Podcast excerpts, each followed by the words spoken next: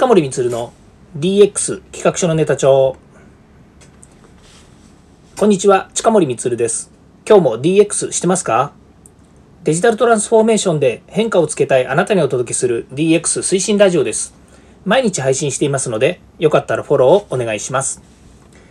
さて今日からですね新しいこう自分の、えー、なんでしょうね、捉え方というかですね、あの DX というよりは、な DX ですね。まあ、DX なんですよ。あの自分 DX っていう感じなんですけれども、自分自身がですね、えー、こう、日々仕事をしたりとかですね、それから生活をしている、まあ、それぞれ皆さんですね、えー、生活とか日々の、えー、仕事とかですね、まあ、こういったことって一緒なんですけれども、では、まあ、人によって違うとは思いますけれども、私自身がですね、自分軸でどんなことをですね、生活の中でやっているのかっていうようなことについてお話ししたいなというふうに思います。まあ、今までですね、DX っていうとデジタルっていう文脈で話してたんですけども、まあ割と結構ですね、生活の中にどうデジタルが絡むのかみたいな話をしているんですね。で、本当は技術的な話とか、それからこうね、えー、社会でどのようにですね、事例があるのかっていうことも当然大切なんですけれども、まあそういうですね、ニュースや事例なんかもいっぱいね、こうネットに。ありますよね。で、まあ、日々のこう番外編とかですね、超入門の中でも、こうニュース挟みながらとか記事挟みながらですね、お話ししているので、まあ、そういう話もありつつ、えー、私、近森光がですね、まあ、どんな感じでですね、生活をしているのかっていうこと、ま、それに対してですね、デジタルどう活用しているのかなんていう話もですね、一緒に交えてお伝えできればいいかななんていうふうに思っておりますので、えー、またですね、こんなようなお話、どんどん進めて、えー、皆さんにお伝えしたいなというふうに思ってます。で、今日はですね、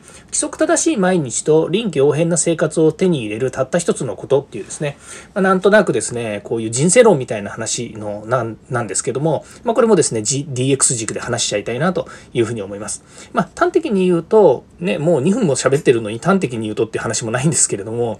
まあ、簡単に言うとですね、えー、自分軸で考えるということ、もうこれに尽きるんですよ。これがたった一つのことなんですね。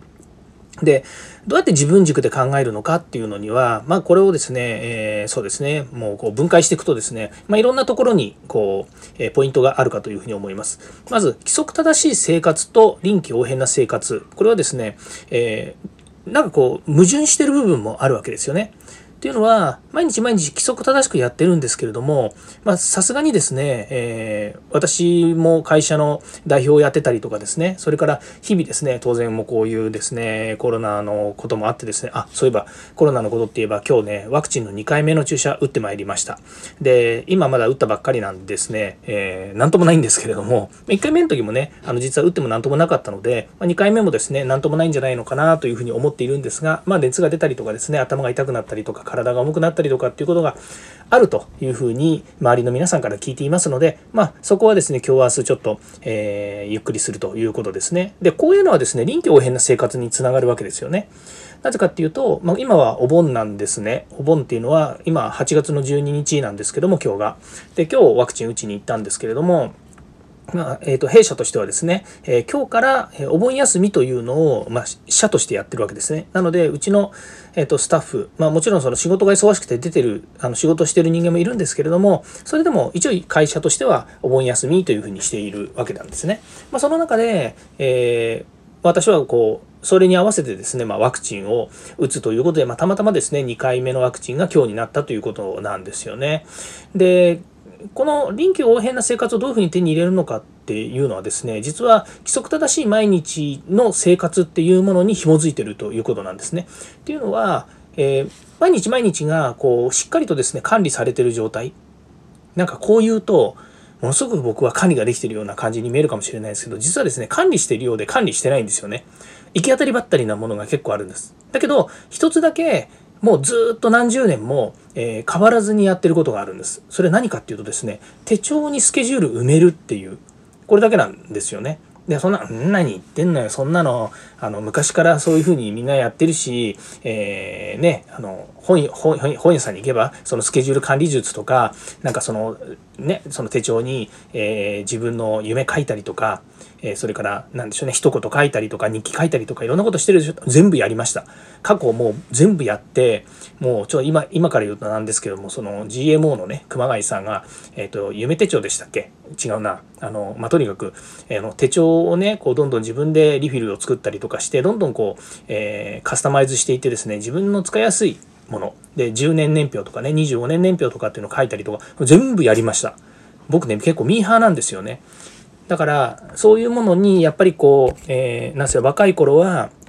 いろんなものをやっぱり取り入れて自分でやってみました。その代わり、その過程でですね、もうね、猿でもわかる to do リストとか作ったりとかね。で、これあの、会社の中で自分の部門ですね、十何人かいたんですけども、その、まあ、営業部門の中でですね、その猿でもわかる to do リストっていうのを共有してですね、僕がやってること全部 to do リストに書いて、で、みんなで共有することによって、それを消し込んでいくんですよ。で、あの頃まだね、 Excel なんて、エクセルなんてと言わないですね。その表計算ソフトとかですね、そんなもなくて、全部手書きで表を作って、そこに全部書き込んで、で、えー、終わったら消し込みして、できなかったら何ができなかったのかっていうのを全部書きながら、本当ね、コツコツやってたりしたんですね。なんてことを含めて、ま、現時点ではですね、今デジタルを活用しています。何を使ってるかっていうと、うちはあの Google Apps っていうのを、Apps って今言わないんだな、えー、Google の何て言うんですかね。まあ、とにかくあの、スケジュールができる。まあ、Gmail がくっついてるやつなんですけども、それに、えー、それをですね、何て言ったか忘れちゃいけないですよねっていうことで、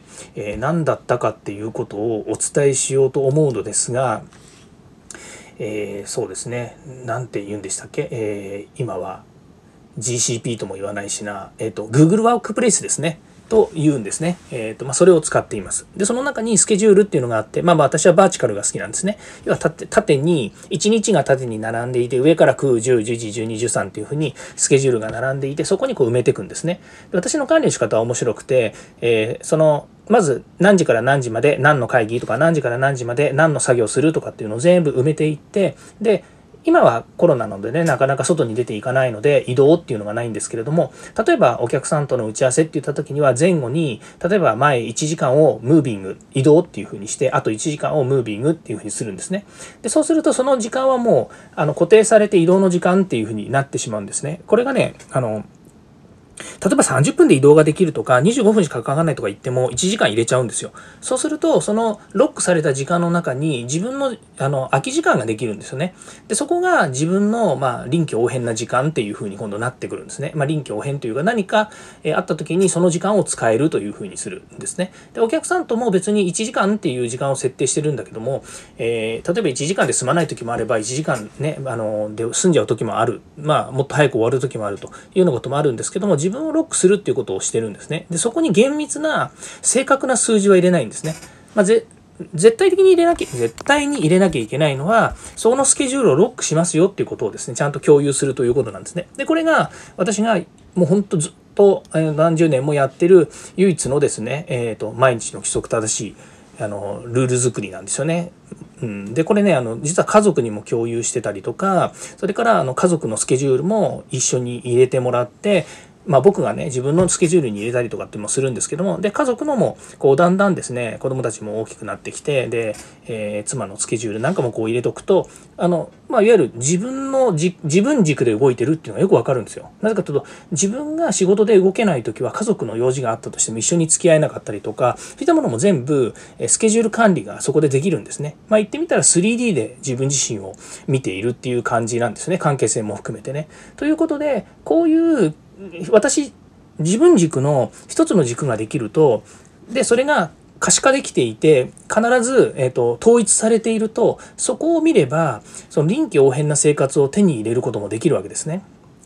なぜかっていうとあの自分自身が管理できてるからそれに対して何か突発的なものがあったとしてもそれに対してどういうふうに自分がスケジュールすればマネージすればいいかっていうことができるわけなんですね。まあ、デジタルの話は Google ワークプレイスのを使ってるっていうところの話しかないんですけども、まあ、実際にはこれパソコンでもスマートフォンでもタブレットでも例えば何も持ってなくても誰かに聞くこともできるしなんならね、えー OK、Google に聞くっていうこともね、スマートスピーカーに聞くっていうこともできるので、まあ、こういうようにですね、あの、何か軸を作るということは非常に大切なことなんだよなということなわけですね。まあ、そういうように自分自身はあの管理してますよという今日お話でした。はい、えー、ちょっとね、え、自分軸の話なので、なんかちょっとね、えー、関係ないよっていう方もいらっしゃるかもしれないんですけども、まあ、そういうように自分自身はやっています。はい、えー、今日もここまで聞いていただきましてありがとうございました。また次回もですね、DX に役立つ話題やネタを提供していきます。よかったらいいねやフォローをお願いいたします。近森光でした。ではまた。